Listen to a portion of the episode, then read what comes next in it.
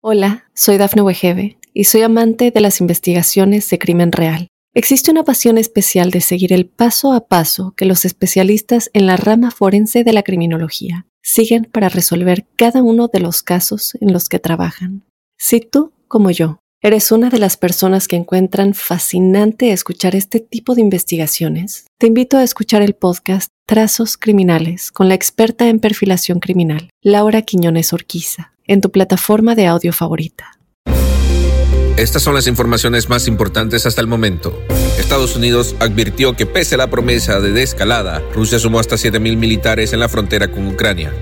Más de 20 millones de habitantes bajo alerta de tormentas eléctricas y tornados en Estados Unidos. Arlene Álvarez falleció por una bala perdida en medio de un tiroteo. Ya son 71 los muertos en Brasil por el fuerte temporal que azotó Petrópolis. Mundo Now, noticias en 5 minutos. Inmigración, dinero, política, entretenimiento y todo lo que necesitas para amanecer bien informado. Hola, ¿qué tal amigos? Bienvenidos a Mundo Now. Les saluda Alfredo Suárez junto a Lidia Callazo y Daniela Tejeda. De inmediato comenzamos con las informaciones. Rusia aumentó su presencia en la frontera con Ucrania con al menos 7.000 militares, alguno de ellos llegando este miércoles, aseguró un alto funcionario de la Casa Blanca, quien calificó de falso el anuncio de Moscú de una retirada de fuerzas. Moscú puede en cualquier momento lanzar una operación que le serviría de pretexto falso para invadir Ucrania, prosiguió. Rusia dice querer encontrar una solución diplomática, pero sus acciones indican lo contrario, señaló. Más temprano, el jefe de la diplomacia estadounidense, Anthony Blinken, dijo que no ha visto un retiro significativo de tropas rusas de la fronteras con Ucrania, a pesar de los anuncios de Moscú. Más de 20 millones de personas se encuentran en una zona de mayor riesgo de clima severo este jueves, dijo el Centro Nacional de Predicción de Tormentas en su pronóstico meteorológico más reciente. Algunas de las tormentas podrían volverse supercelulares y capaces de producir ráfagas de viento y tornados dañinos, dijo el Centro de Predicción de Tormentas. Pero no solo el sur de Estados Unidos se verá afectado los próximos días con un clima severo. Un sistema frío de baja presión se movería hacia el este este miércoles, después de entregar rayos truenos granizo, nieve y lluvia sorprendentemente intensos en el sur de California.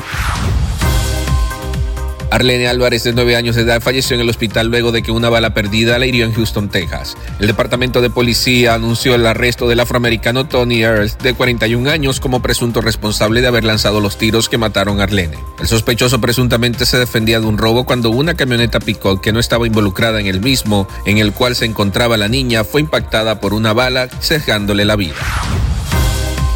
Las autoridades elevaron la cifra de muertos por las fuertes lluvias que castigaron con gran rapidez a la ciudad brasileña de Petrópolis hasta las 71. Según los últimos datos del Instituto Forense Local, el municipio alcanzó los 71 muertos, según informó este miércoles la Defensa Civil de la alcaldía de esta ciudad turística, ubicada a 68 kilómetros al norte de la ciudad de Río de Janeiro. Además de los fallecidos, miles de personas quedaron sin hogar y un número aún desconocido continúan desaparecidos. Petrópolis llegó a acumular 259 milímetros de lluvia en seis horas en la tarde y noche del martes, según fuentes de la Defensa Civil, y para este miércoles se prevén también más precipitaciones, aunque de una forma moderada. Y ahora para ustedes, eso que tanto estaban esperando, con ustedes las noticias más actuales en el entretenimiento. Adamari López habló en exclusiva con la reportera de la opinión Mandy Freeman. En dicha entrevista, uno de los temas tocados fue cómo es que ella se unió con la primera embajadora latina al programa de bajar de peso y vida sana de Oprah Winfrey, mejor conocido como WW, que fue el que cambió totalmente su vida. No me he hecho ninguna operación bariátrica no está en mis planes hacerme operaciones después del cáncer, que es con la única operación que me hice en toda mi vida. No he estado en el hospital. Bueno, estuve en el hospital por la experiencia tan mala que me dio la influencia, pero nunca he estado en un hospital para operarme de ninguna otra cosa que no sea de cáncer. Así comentó la presentadora. Deportes. Y en los deportes, el Liverpool consiguió una importante victoria por 2-0 sobre el Inter de Milán en la ida de los octavos de final de la Liga de Campeones celebrado en el Estadio San Siro de Italia. Los Reds consiguieron la victoria que deja casi en la nota al club de la Serie A gracias a los goles de Roberto Firmino y Mohamed Salah. Y esto fue todo por este episodio de Mundo Now. Les recordamos que estamos en www.mundohispánico.com y también en todas las redes sociales. Si te gustó este episodio, no olvides compartirlo y también suscribirte en esta, tu plataforma preferida para escucharnos. Activa las notificaciones y mantente conectado con nosotros.